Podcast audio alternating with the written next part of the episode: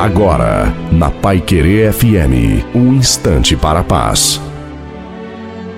Alô, meus amigos, minhas amigas, quem está falando é Reverendo Zi Ferreira, trazendo a palavra ao seu coração. Eu quero usar um texto do Salmo 121, versículo 7, quando o salmista, ele diz: "O Senhor te guardará de todo mal, ele guardará a tua alma".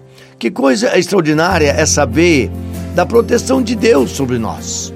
Como Deus cuida de nós, como Deus nos protege, como Deus se interessa por nós. Deve ser muito difícil você pensar num Deus, ou você ser, na verdade, é, um seguidor de um Deus, ou, na verdade, um filho de um Deus que pouco se importa com você, com a sua vida e com o seu cotidiano.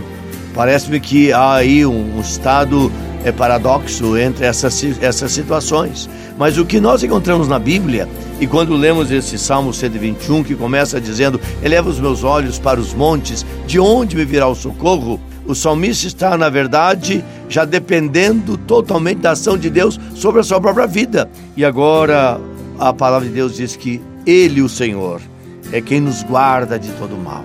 Ele é quem nos protege, Ele é quem nos ampara das situações mais vexatórias e difíceis da vida. Ele diz que Ele guardará a nossa alma, a nossa vida, aquilo que nós somos e aquilo que nós seremos para sempre.